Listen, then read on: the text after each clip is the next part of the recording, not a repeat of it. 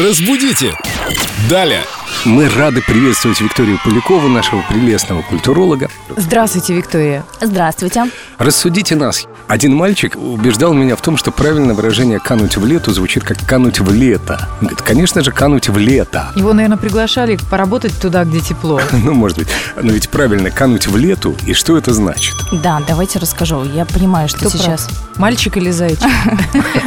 Зайчик. Сейчас, конечно, многие хотели бы кануть именно в лето. Но в данном фразеологизме речь идет о лете, то есть кануть в лету. Лето – это река забвения в подземном царстве Аида, в царстве мертвых. И считалось, что если омыться э, водами этой реки или выпить из нее, то умерший забудет всю свою прожитую жизнь. И, соответственно, кануть означает упасть каплей. То есть вы падаете маленькой капелькой в воду и все, и исчезаете. Растворяетесь в этой воде. Становитесь ее частью. Что-то Да. вроде нынешнего забвения в интернете. Многие сейчас пытаются стереть все свои следы э, в э, мировой паутине. Но Тоже это такое невозможно. забвение. Но интернет ничего не забывает, как мы знаем.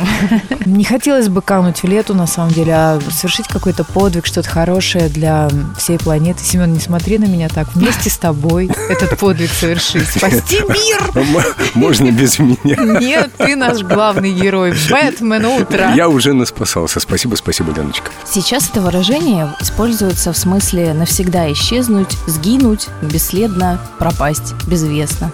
Не будем заканчивать на этой ноте. Давайте все-таки пожелаем каждому из нас, кто хочет спасти мир, спасать в рамках своих возможностей. Вот Семен утром нас смешит. Мне кажется, он так спасает наше настроение утреннее. Можно же 100%, сказать? Конечно. Конечно. Спасибо. Пожелаем всем найти свой способ спасать этот мир каждый день. Чтобы не кануть в лету. Спасибо, Виктория. Ждем вас снова. До свидания.